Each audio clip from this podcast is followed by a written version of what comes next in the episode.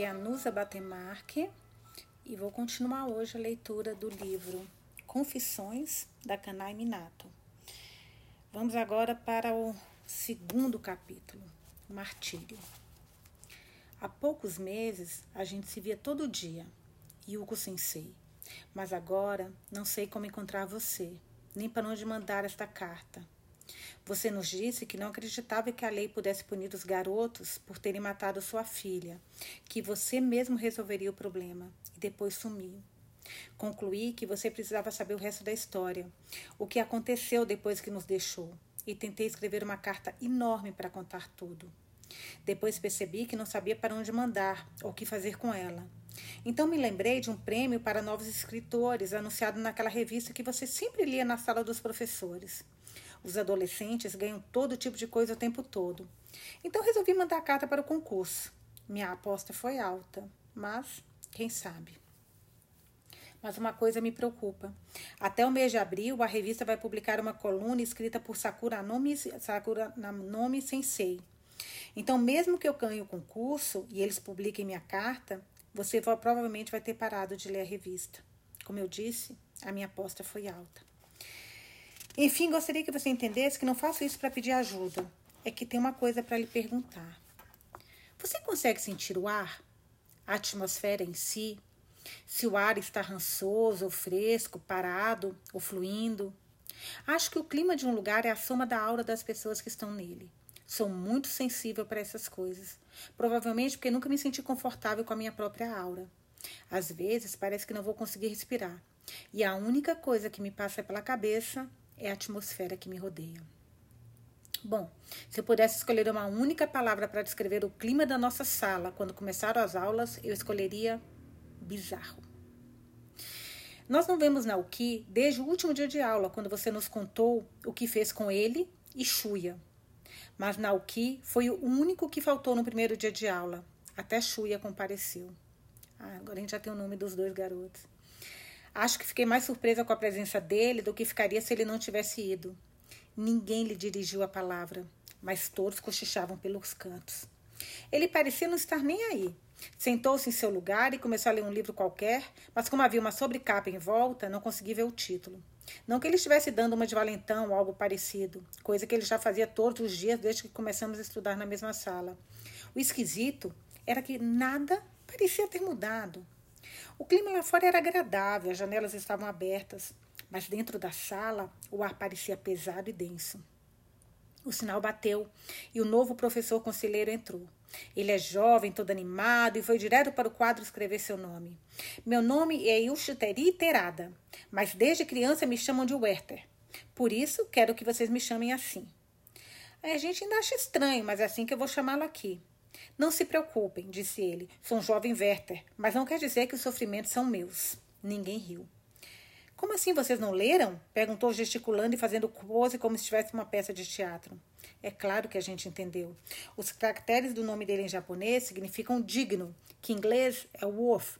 E algum espertinho deve ter descoberto que tinha a ver com Werther, em alemão, e achou que seria uma boa ideia colocar nele o apelido de cara do sofrimento do jovem Werther, de Goethe. A gente entendeu, é, muito engraçado. Mas sabe que ele tinha entendido? Não dava para notar alguma coisa na sala. Não sentiu o clima? Ah, quase me esqueci. Precisamos fazer a chamada. Sei que Nauki não veio. A mãe de... Nauki é um dos garotos. A mãe dele telefonou dizendo que ele está resfriado. Está faltando mais alguém? Outro mau sinal. Ele já estava tentando dar uma de ami amigo, chamando a gente pelo primeiro nome. Você nunca fez isso. Sempre nos tratou com respeito. Em seguida, começou a falar de si. Não fui um aluno muito bom na idade de vocês, disse ele. Eu fumava e se algum professor me enchesse o saco, eu esvaziava os pneus do carro dele ou coisa do tipo. Mas meu professor conselheiro no oitavo ano me colocou nos eixos. Ele era do tipo que parava a aula inteira quando algo acontecia com algum aluno ou quando sentia que era preciso tratar de algum assunto sério. E acho que perdemos cinco aulas de inglês só por causa dos meus probleminhas. Ele riu nessa hora mas eu duvido que alguém tivesse prestado atenção. Acho que estava todo mundo pensando: assim como eu, no resfriado, entre aspas, de Nauki. Todo mundo sabia que ele não estava doente. Não do jeito que Véter achava, quer dizer. Mas acho que senti um alívio quando soube que ele pretendia voltar para a escola, que não seria transferido para outro lugar. Enquanto Werther falava, a gente não parava de olhar para a Chuia, mas ele continuou sentado, virado para o professor com olhos de bom aluno, embora desse para notar que ele também não estava prestando atenção. Acho que Werther não notou nada, pois continuou falando normalmente. Este é o meu primeiro dia como professor, então vocês da turma B são os primeiros alunos que tenho na vida. E como eu sou novo para vocês, Quero que vocês também sejam novos para mim. Por isso, não vou ler os relatórios que a professora conselheira do ano passado deixou sobre vocês. Quero que sintam isso como um novo começo, que me vejam como um irmão mais velho, com quem vocês podem conversar sobre o que quiserem. Eles sempre estendem o primeiro horário com o professor conselheiro antes da cerimônia da abertura. E Werther deve ter falado durante toda uma eternidade. Por fim, pegou um pedaço de giz amarelo e escreveu no quadro em letras maiúsculas bem grandes. Um por todos, todos por um. Eu realmente não sei o que você achava da gente, como indivíduos, quero dizer, e não tenho a menor ideia do que escreveu sobre Naoki e Shuya naqueles relatórios. Mas se Werther tivesse se dado ao trabalho de lê-los, aposto que nada disso teria acontecido. Naoki continuou faltando dia após dia. Ninguém conversava com Shuya. E até meados de maio estava tudo bem tranquilo. É até estranho dizer, mas a gente não estava maltratando o Shuya, nem sentindo ódio por ele. A gente só agia como se ele não existisse. Aprendemos a evitá-lo por completo, do mesmo jeito que se acostumou a ignorar a atmosfera sufocante da sala de aula. Uma noite eu estava vendo televisão e passou um documentário sobre uma escola. Algumas turmas resolveram usar os horários de aconselhamento para poder ler. Eles disseram que aqueles 10 minutinhos todos os dias melhorava o comportamento dos alunos e ajudava a desenvolver a concentração, e que depois disso o desempenho escolar dos alunos tinha aumentado. Enquanto assistia, eu me lembrei de Xuia. No dia seguinte, encontramos uma nova biblioteca, entre aspas, no fundo da sala. Werther levou uma estante da casa junto com um monte de livros. Sei que os livros não são novos, mas quero que comecem a ler toda manhã e aproveitem absolutamente tudo o que puderem, disse Werther. Sou meu idiota, como tudo que ele dizia, na verdade. Mas a ideia não era tão ruim assim, até que começamos a olhar os títulos dos livros. Werther tem boa aparência. E não vou negar que a gente já estava começando a se acostumar com ele. Talvez até gostasse um pouco dele. Mas depois deste episódio, ninguém mais conseguiu levá-lo a sério. A primeira prateleira da estante estava cheia de livros de Sakuranome Sensei, o pai de Manami. Não tinha como Werther não perceber que a gente não se interessou pela mini biblioteca. Talvez por isso, durante a aula de matemática, ele também era professor desta matéria, ele tenha puxado um livro da estante enquanto resolvíamos alguns exercícios e começado a ler para nós. Aqui ele lendo o livro. Ah, o que está escrito no livro entre aspas. Nunca me interessei por religião, mas como viajava pelo mundo, indo de um país para o outro, comecei a carregar uma Bíblia comigo, sem saber muito bem porquê. Há um versículo em Mateus 18 que fala de um homem que tem cem ovelhas. Se apenas uma se desgarrasse, ele deixaria as outras 99 na montanha e sairia procurando a que estava perdida. Se a encontrasse, a satisfação de ter de volta aquela única ovelha seria maior do que a satisfação por as outras 99 não terem se desgarrado. Para mim, essa é a definição de um verdadeiro professor. Três pontinhos, fecha aspas, acabou o título, o trecho do livro que ele leu. Neste ponto, ele fechou o livro. Esqueçam a aula de matemática por hoje e vamos fazer uma reunião de classe, disse ele com a voz calma, quase cerimoniosa. Acho que deveríamos pensar juntos o que fazer em relação a Nauki. Acho que Werther, de repente, se deu conta de que Nauki era uma ovelha desgarrada. Seja como for, mandou a gente guardar o livro de matemática sem sequer corrigir o exercício. Nauki teve um resfriado, entre aspas, na primeira semana de aula. Mas depois disso, Werther simplesmente disse que ele não estava se sentindo bem. Preciso confessar para vocês que eu menti sobre o motivo do Nauki não vir para a escola. Ele não está matando aula. Ele quer estar aqui, mas falta vontade para vir. Está passando por algum bloqueio psicológico. Não consegui entender a diferença entre querer vir e ter vontade de vir. Mas foi assim mesmo que Werther falou sem deixar claro se a explicação era dele ou se estava repetindo o que foi dito pela mãe de Nauki. Peço desculpas por não ter sido honesto com vocês, disse Werther, e acho que senti pena dele nesse momento. Tudo bem que Nauki tivesse um bloqueio psicológico, mas Werther era o único naquela sala que não sabia de onde vinha o problema. Acho que a turma inteira manteve segredo sobre o que você nos contou antes de ir embora. Naquele dia, depois da aula, todo mundo recebeu a mesma mensagem de texto. Se você contar para alguém o que A e B fizeram, é porque você é C. A gente nunca descobriu quem a mandou. Werther então apresentou sua grande ideia.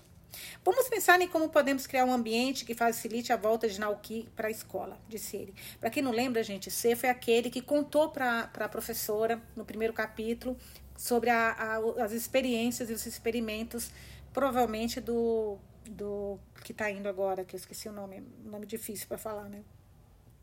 Então, por isso que ela está falando que quem falar vai ser o C. Então, quer dizer, todo mundo com medo de falar e você de repente ser o C.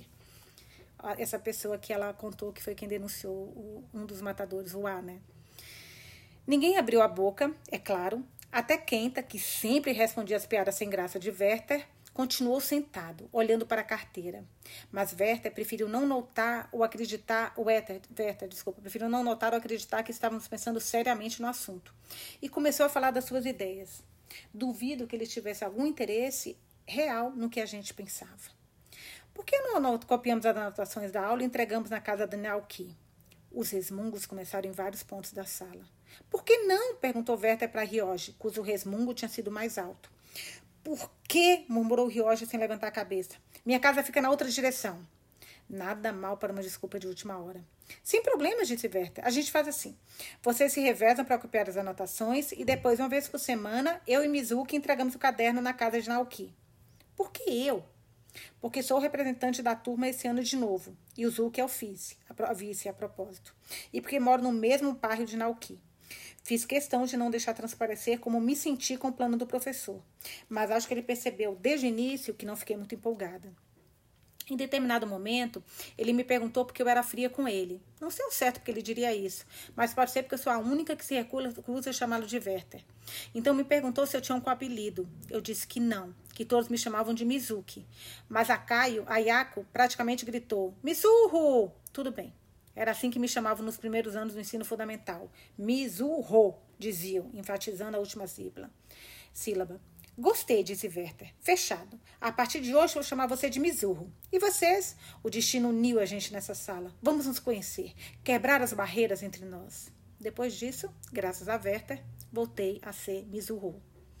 Começamos a levar a matéria copiada para Naoki na segunda sexta-feira de maio.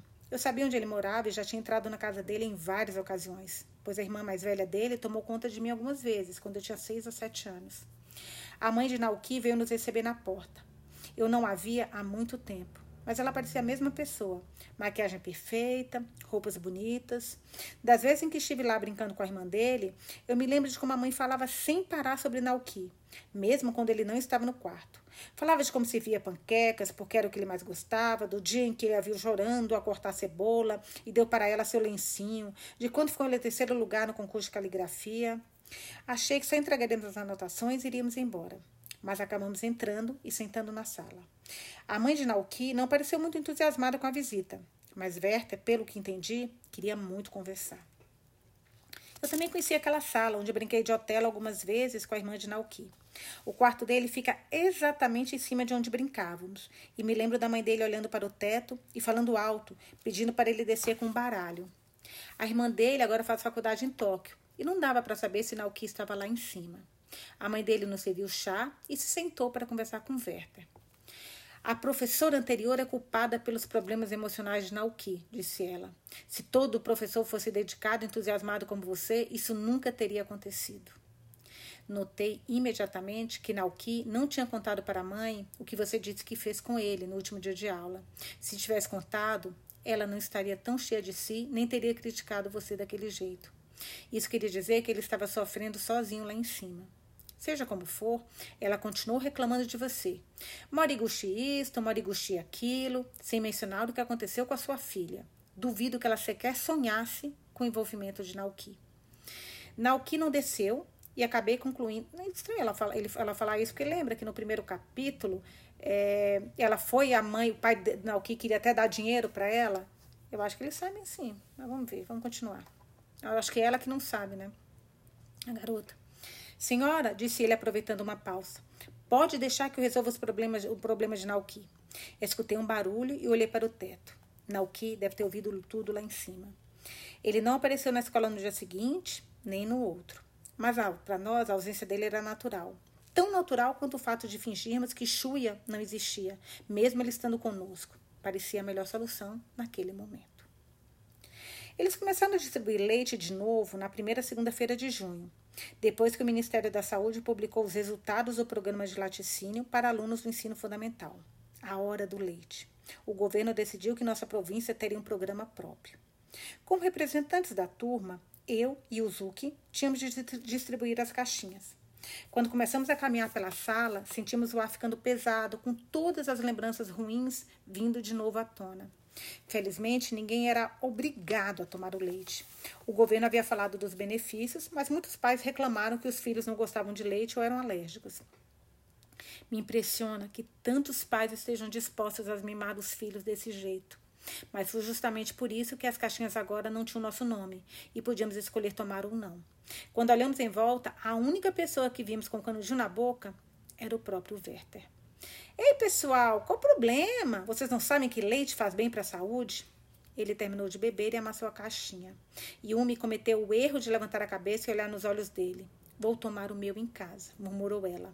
Ótima ideia, disse Werther rindo. Guardar para quando der vontade, acrescentou enquanto todos nós colocávamos o leite na mochila.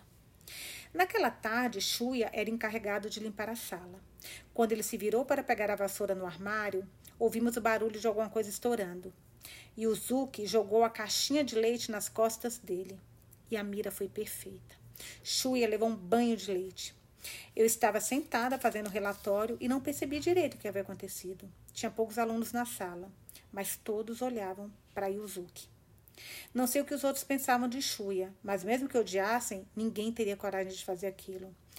Não sei se coragem é a palavra certa para esse gesto vindo de um rapaz extrovertido e atlético como Yuzuki. Shuya continuou de costas enquanto Yuzuki falava. E você nem se arrependeu, não é? Nem isso arrancou um olhar de Shuya. Ele olhou para a calça toda suja de leite, pegou a mochila e saiu da sala. Nós só observamos em silêncio. Este foi o início da punição de Shuya. Acho que Yuzuki gostava muito de você. Hoje sei que você não é o tipo de professora que se preocupa muito com os alunos. Seu maior interesse era encontrar o verdadeiro valor em cada indivíduo. Nunca fez muito alarde, mas sempre notava quando alguém tirava nota máxima numa prova. Tinha algum sucesso nos clubes ou era escolhido para alguma atividade importante na escola. Você mencionava o fato no horário de aconselhamento ou na aula de ciências e fazia questão de que todos aplaudissem. Você puxou aplausos, para mim mais de uma vez. A função de representante de turma não é muito grande e a gente não desperta atenção, mas você sempre dizia que eu fazia um ótimo trabalho e pedia o reconhecimento de todos. Eu ficava envergonhada, mas a sensação era boa. Werther, por outro lado, nunca fez essas coisas. Ele sempre fala de uma música que adora, que diz o, único, ou o número um, não sei. Foi no espírito dessa música que ele falou na Assembleia no primeiro dia de aula, quando apresentaram para a gente os novos professores. Não quero me concentrar apenas, apenas nos melhores alunos ou nos mais destacados. Para mim é importante valorizar cada pessoa de acordo com o limite dos seus esforços. Quero ser um professor que trata todos com igualdade. No início de maio, nosso time de beisebol derrotou aquela escola particular que sempre vence todas as partidas da liga e chegamos até a semifinal. Foi a primeira vez que a escola ia tão longe e o jornal local chegou a fazer uma matéria com fotos do time. E bem no topo, o herói do jogo, o craque do arremesso e o Zuki. Depois da competição, ele foi eleito a estrela do time e entrevistado para outra matéria no jornal. Todo mundo ficou orgulhoso, menos Shuya, talvez. E pela primeira vez, desde o início do ano, a sala de aula não parecia uma funerária. Mas Werther tinha que estragar tudo. Apesar de tudo que falou sobre tratar todos com igualdade, ele não parecia se importar com ninguém além do número um. Fez um alarde por causa do Yuki e ignorou todo o resto. Se você estivesse aqui, sei que teria elogiado Yuzuki, mas também teria dito que ele não ganhou o jogo sozinho, que beisebol é um esporte de equipe e que por mais que o arremessador seja bom, é impossível ganhar o jogo sozinho. Você faria a gente aplaudir o time todo. Por que o Werther não fez isso? Não acho que alguém tenha percebido de início, mas tenho certeza de que Yuzi, Yuzuki e cada um de nós que recebeu algum elogio feito por você sentiu falta de alguma coisa no jeito de Werther lidar com a turma.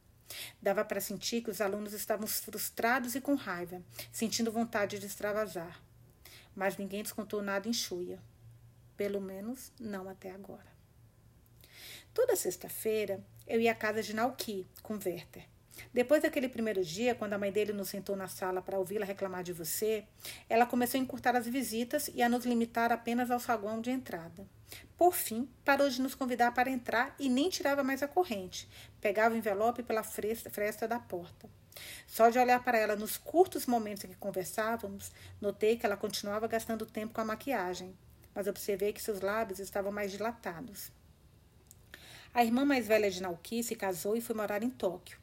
E o pai costumava chegar tarde do trabalho. Então, na maior parte do tempo, Naoki ficava sozinho com sua mãe e vivia com um segredo terrível. Falei para Verta que, na minha opinião, Nauki nunca mais ia voltar, não importava quantas vezes fôssemos até a casa dele, e que nossas visitas estavam parecendo uma perseguição.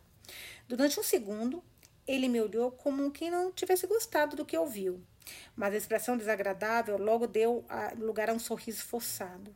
Não, me zurrou, disse ele. Estamos chegando no ponto crítico para os dois lados. Se continuarmos mais um pouco, tenho certeza de que ele vai entender o que estamos fazendo. Era óbvio que ele não desistiria das visitas, mas não tenho certeza do que ele quis dizer com dois lados e ponto crítico. Eu sequer sabia se Werther já conhecia Naoki, pois ele ainda não tinha ido à escola desde o início das aulas. Acho que já tinha passado a hora de perguntar. Na segunda-feira seguinte, Werther chegou para a aula de matemática com uma folha de papel cartão e pediu que escrevêssemos mensagens de motivação para Naoki voltar para a escola. Eu sabia que a aula da sala estava começando a mudar mas não exatamente do jeito que esperava. Quando o cartão foi passando, algumas meninas seguraram as risadinhas e alguns garotos chegaram a gargalhar. Só entendi o motivo quando o cartão chegou até mim. Ele estava quase todo preenchido com frases do tipo: melhoras, Ouça seu coração, repense voltar, repense seus atos, amplie seus horizontes. Agora é a hora. Sabemos disso, sabemos a sua dor. Ainda queremos que volte. Sinta-se em casa. Saiba que nada mudou. Imagine, ninguém te esqueceu. Ouça a nossa voz. Só agora, enquanto escrevo, é que entendi o que estavam dizendo. Como pude ser tão estúpida? Parecia que eles estavam adorando o que faziam. Naquele dia você nos falou sobre a lei juvenil. Mesmo que ela tenha sido feita para proteger as crianças, eu já tinha minhas dúvidas antes mesmo de você tocar no assunto. Lembra daquele caso na cidade H de um garoto que matou uma mulher e o bebezinho dela?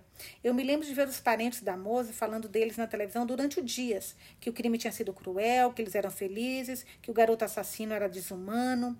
Eu me lembro de pensar na época que a gente não devia precisar de julgamento num caso desses. Bastaria entregar o criminoso aos familiares da vítima e deixasse que fizessem o que quisessem com ele.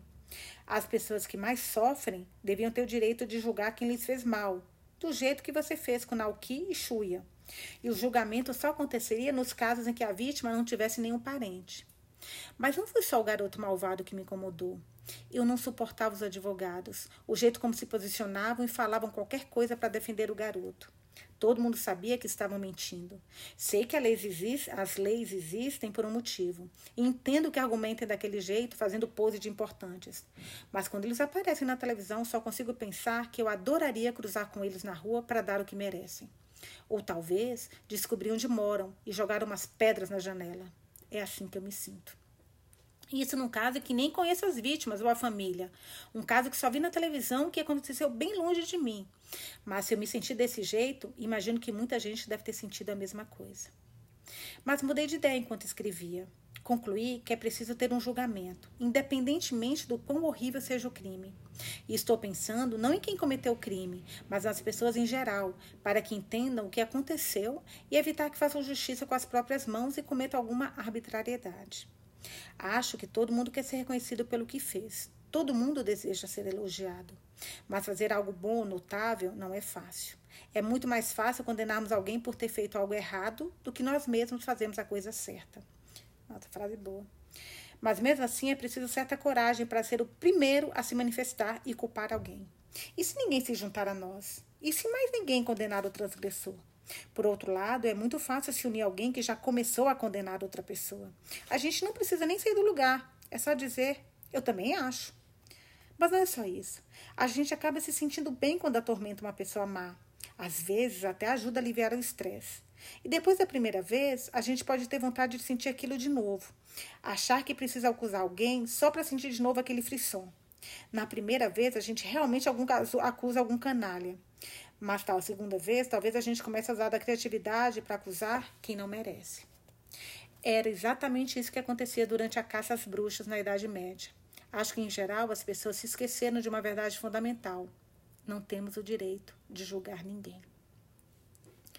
Depois do dia que o Zuki jogou leite nas costas de Xuia, um monte de alunos começou a jogar as caixinhas na carteira de Xuia.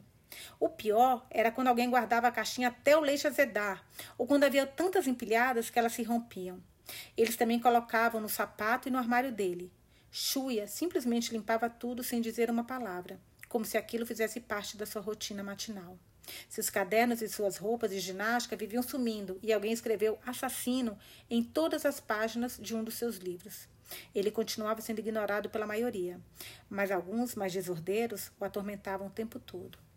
Um dia, todos nós recebemos a mesma mensagem de texto no celular. Seja você o juiz. Ganhe pontos a cada, a cada golpe dado em Xuia, o assassino. Era da mesma pessoa que tinha mandado a primeira mensagem depois que você conversou com a gente. As instruções eram simples. Toda vez que alguém fizesse algo para atormentar Xuia, bastava mandar os detalhes para a pessoa e ela lhe daria pontos. No sábado seria feito um somatório, e quem tivesse menos pontos seria chamado de amigo do assassino, e seria tratado no mesmo jeito que Xuia a partir da próxima segunda-feira. Meu Deus do céu. Você sabe que não simpatizo muito com Xuia, mas o que estavam fazendo era uma estupidez tão grande que resolvi simplesmente ignorar. E achei que um monte de gente faria a mesma coisa. Só que alguns dias depois vi por acaso duas das meninas mais quietinhas da sala e o Kari e Satsuki, você se lembra delas, aquelas que mais gostam na vida do clube de artes, paradas perto do armário de sapatos e mandando uma mensagem pelo celular. Logo depois percebi que elas tinham enfiado o sapato de chuia dentro da caixinha de leite. Se as duas tinham entrado no jogo, eu seria a única a não ganhar nenhum ponto. Na segunda-feira fiquei um pouco tensa no caminho até a escola, mas o dia passou e não aconteceu nada em comum. Aparentemente, outros alunos se recusaram a ganhar pontos praticando bullying contra a Xuia. Talvez o mundo não estivesse ficando tão louco assim. Um dia, no finalzinho de junho, Werther cancelou a aula de matemática para fazer uma reunião de classe, mesmo faltando poucos dias para as provas. Ele disse que tinha um assunto para conversar com a gente e começou a balançar um pedaço de papel. Encontrei isso no caderno de exercícios de alguém, falou. Dava para escutar os meninos lá da frente engolindo seco, mas de onde eu estava sentada não dava para ver o que tinha no papel. Estão fazendo bullying na nossa sala, disse ele com a voz bem dramática, lendo o que estava escrito no papel. Acho que foi muito corajoso ter escrito aquilo. Era sinal de que outra pessoa também queria que as coisas mudassem. Mas concluí que quem escreveu provavelmente não imaginou que a mensagem seria lida na frente da turma. Ele ou ela deveria estar transpirando de nervoso. Não vou dizer em que qual, qual caderno estava, continuou Werther, olhando pela sala. Mas acho que precisamos discutir o problema como uma turma. Há algum tempo venho sentindo alguma coisa errada. Não é certo que um bom aluno como Xuia me diga pela terceira vez este mês que perdeu o caderno e teve que comprar, teve que comprar outro. E não só os cadernos, ele também perdeu roupas de ginástica e sapatos. Eu estava prestes a perguntar a ele o que estava acontecendo. Mas antes disso, uma alma corajosa me deixou esse papel pedindo ajuda. Vocês não imaginam como fiquei feliz. Mas não podemos chamar de bullying o que está acontecendo aqui. Esse tipo de perseguição não é bullying, é inveja. Pura e simples. A prova é que eu ousou atacá-lo diretamente. Só ficam bagunçando com as coisas dele. Shuya é um dos melhores alunos de toda a turma e soube que ele ganhou um prêmio de ciências no ano passado. Acho até natural que alguns sintam inveja dele e cheguem ao ponto de atacá-lo por causa disso. Por isso, eu não tenho intenção nenhuma de descobrir quem está fazendo isso. É um problema da turma toda. O que tenho a dizer para cada um de vocês é o seguinte: quer esteja envolvido nisso ou não, está claro que Shui é um aluno brilhante. Mas isso não significa que ele é melhor do que o resto. Ser um bom aluno, um bom aluno e tirar notas boas é o que o Shui sabe fazer. É um dom especial. Mas cada pessoa aqui na sala também tem seu próprio dom. Em vez de se preocuparem com Xuia, a partir de agora descubram qual é o seu dom e se dediquem a ele. Tenho certeza de que muitos aqui ainda não descobriram o próprio dom. E se for esse o caso, peço que me procure. A gente se conhece há poucos meses, mas tenho observado vocês com muito cuidado e posso ter algumas intuições. Nesse momento, algum celular tocou com um tom de mensagem e Takahiro enfiou a mão embaixo da carteira para desligar o celular. Merda, murmurou. O problema não era o telefone na sala, mas sim que a gente não podia deixá-lo ligado. Werther confiscou o aparelho e continuou falando. O que estou falando aqui é muito sério, disse ele. Mas um engraçadinho que não consegue seguir as regras interrompeu tudo. Desliguem os celulares. Até as crianças da primeira série saberiam que é proibido deixar qualquer aparelho ligado. Ele continuou com o sermão por mais alguns minutos, mas parece que a interrupção acabou sendo mais importante que o bullying. Se a pessoa que escreveu o bilhete estava mesmo esperando alguma ajuda de Werther, ela devia estar segurando suspiros de decepção naquele momento. Mas o verdadeiro pesadelo ainda não tinha acontecido. A temporada de Casas Bruxas estava prestes a começar. Na verdade, a caça às bruxas começou naquele mesmo dia, depois da aula. Eu não estava participando de nenhum clube, mas fiquei mais, até mais tarde para limpar a sala. Estava calçando os sapatos para sair quando Maqui me interrompeu. Maqui não mudou nada, desde que você foi embora. Continua sendo amiguinha de Ayako, pronta para fazer qualquer coisa que ela mandasse. Ayako quer te mostrar uma coisa, disse ela. Você pode voltar para a sala? Tive certeza que a coisa não seria agradável, mas se eu recusasse, teria de lidar com a situação depois. Então voltei para a sala junto com ela. Quando passei pela porta, Maqui me empurrou pelas costas e eu caí de joelhos. Quando levantei a cabeça, a Yako estava parada na minha frente e havia mais cinco ou seis colegas formando um círculo à minha volta. Você que abriu a boca para o Werther, não foi, Mizurro? disse a Yako. Ela estava completamente enganada. Mas eu já previa que algo do tipo fosse acontecer. Não, respondi olhando para ela. Não fui eu. Mentirosa, retrucou. Quem mais poderia fazer isso? Ninguém. Como assim fazendo bullying? Estamos punindo um assassino. Será que você não pensa em Moriguchi Sensei? Ou está com peninha daquele assassino? De nada ia adiantar discutir com a Ayako. Então só balancei a cabeça, negando o que ela dizia. Não está com pena? Então prova, disse ela com uma caixa de leite na mão. Se jogar a caixa nele, a gente acredita em você. Quando peguei o leite da mão de Ayako, percebi que Shuya estava deitado no chão, do outro lado da sala, com os braços e as pernas presas por uma fita. Todos olharam para ele com um sorriso maldoso no rosto. Se eu não jogasse o leite nele, será que faria a mesma coisa comigo? Ou pior, começariam a fazer comigo tudo que não tinham coragem de fazer com Shuya? Nossos olhares se encontraram. Não fazia ideia do que ele estava pensando, mas eu sabia que o olhar de Shuya não me implorava nada, nem tentava me deixar com raiva. O olhar dele estava tranquilo. Enquanto olhava para ele, compreendi instantaneamente. Ele não estava pensando em nada, não estava sentindo nada. Era a imagem perfeita de um assassino sem coração. Eu sei que você disse que foi Naoki que realmente matou Manami, mas se Shui não estivesse lá, nada disso teria acontecido. Assassino, assassino, assassino. De repente não tinha mais dúvidas. Levantei-me e dei alguns passos na direção dele. Mirei no peito, peito, fechei os olhos e joguei a caixinha com toda a minha força. Quando ouvi o som da caixa estourando, senti aquele prazer estranho brotar em algum lugar dentro de mim. Eu quero arrebentar esse desgraçado, quero que pague pelo que fez, quero que prove do próprio veneno. Essas coisas passavam pela minha cabeça como uma corrente elétrica dando voltas na minha mente. Até que algumas risadas interromperam meus pensamentos. Qual seria a graça? Abri meus olhos devagar. O leite escorria pelo rosto de Chuia e a bochecha estava vermelha e inchada. Muito bem, Mizuho, murmurou Ayako, despertando mais risadas.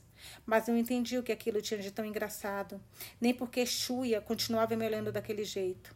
Hoje, eu acho que sei o que os olhos dele me diziam. Que direito você tem de me julgar? De repente, ele me pareceu uma espécie de santo, perseguido por uma multidão de descompensados. Me desculpa, deixei escapar e notei na mesma hora que Ayako tinha escutado. Calma aí, gritou ela. Você pediu desculpas para esse assassino? Mizuho é igualzinho a ele. Vamos dar o que ela merece. A Yako, às vezes, tem um dom de ser teatral. E naquele momento era como se encarnasse a própria Joana Dark, embora eu duvido que ela a conheça. Um segundo depois, já tinham me puxado meus, já tinham puxado meus braços para trás. Com certeza, um garoto que me segurava, mas eu não sabia quem. Doeu. Eu estava com medo. Queria que alguém me ajudasse. Tudo isso passou pela minha cabeça. A partir de agora, disse Ayako, continuando seu espetáculo particular. Você e esse garoto são um só. Eles me empurraram no chão e eu caí com o rosto bem perto do de Chuia. Beija, beija, beija! Começaram a entoar e bater palmas. Eu queria gritar para que parassem, mas estava paralisada de medo. O garoto que prendia meu braço me segurou pela nuca e forçou minha cabeça até que meu rosto tocou de Chuia. Então, escutei alguém estolando os lábios. Olha, Iaco, consegui! Era a voz de Maqui. O garoto me soltou e quando me virei, o grupo todo tinha se juntado para ver o celular. Todos riam. Foi seu primeiro beijo de amor, Mizuhu? Disse Ayako, puxando o celular da mão de Maki e quase esfregando na minha cara. Ela tinha tirado uma foto na hora que minha boca encostou na de Shuya. Agora o destino desta foto depende de você, Mizuhu, disse ela. Morigushu sensei, eu sei que Naoki e Shuya são assassinos, mas isso não quer dizer que eu consiga perdoar as pessoas que fizeram isso comigo. Não me lembro de como cheguei em casa naquele dia. Tirei o uniforme que fedia leite, tomei um banho. Depois me tranquei no meu quarto e não saí para o jantar. Tive a leve sensação de que alguém ainda segurava meus braços para trás, e o som das risadas continuava ecoando, ecoando nos meus ouvidos. Comecei a tremer. Queria que a noite durasse para sempre, ou que uma bomba nuclear destruísse tudo. Não consegui dormir porque toda vez que fechava os olhos me lembrava daquela cena horrível. Por volta da meia-noite, recebi uma mensagem de texto no celular. Fiquei com medo de ser alguém me mandando a foto, mas quando recolhi, olhei para a tela não reconheci o número. Era a Xuia. Ele queria saber se eu podia encontrá-lo numa loja de conveniências ali perto. Pensei por um instante e decidi que sim. Xuia tinha parado a bicicleta na ponta do estacionamento e estava me esperando de lado. Eu não sabia o que dizer nem como olhar para ele, então virei o rosto para a bicicleta. Sem dizer nada, ele tirou do bolso da calça um papel dobrado, abriu e me mostrou. A iluminação na rua estava boa, mas mesmo assim não consegui ver o que era.